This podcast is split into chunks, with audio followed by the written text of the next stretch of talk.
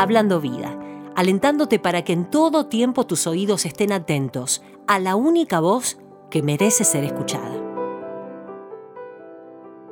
Día número uno.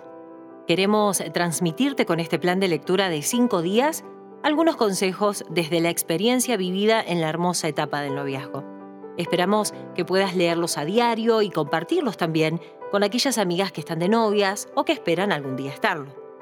La mayoría de veces cuando comenzamos una relación, traemos a este nuevo vínculo una serie de bagajes emocionales, como traumas, tradiciones, mandatos familiares, que esperamos que el otro no solamente entienda, sino que las acepte.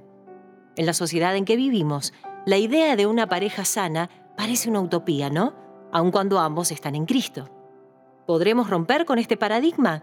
La respuesta a esta pregunta dependerá del deseo que tengas de hacer un viaje hacia el interior de tu alma. En el libro de Mateo expresa que lo que contamina al hombre no es lo que entra al corazón, sino lo que sale. Es por eso que muchas veces lo que realmente nos molesta de los otros no dejan de ser conflictos que tenemos con nosotras mismas.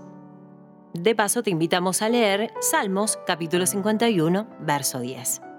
Hemos entendido, sobre la base de nuestro noviazgo, que necesitamos un nuevo corazón. Un corazón sano, no remendado. No sirve lo que no querés, lo que no vas a tolerar, lo que no vas a repetir te recomendamos dejar todas esas frases a un lado, ya que nosotras también las hemos dicho o pensado en su momento y no son buenas, ni edifican a la nueva relación. Entendemos, por otro lado, que uno no busca o no debería buscar un noviazgo para salir de los conflictos que hay en casa. El propósito de una relación debe ser firme y esta es formar una familia a futuro. Por eso te invitamos a sanar tu corazón. Con Cristo todas podemos lograrlo. De esta forma vas a estar lista, sana y preparada para el encuentro con ese gran amor que Dios nos ha preparado. ¿Estás lista?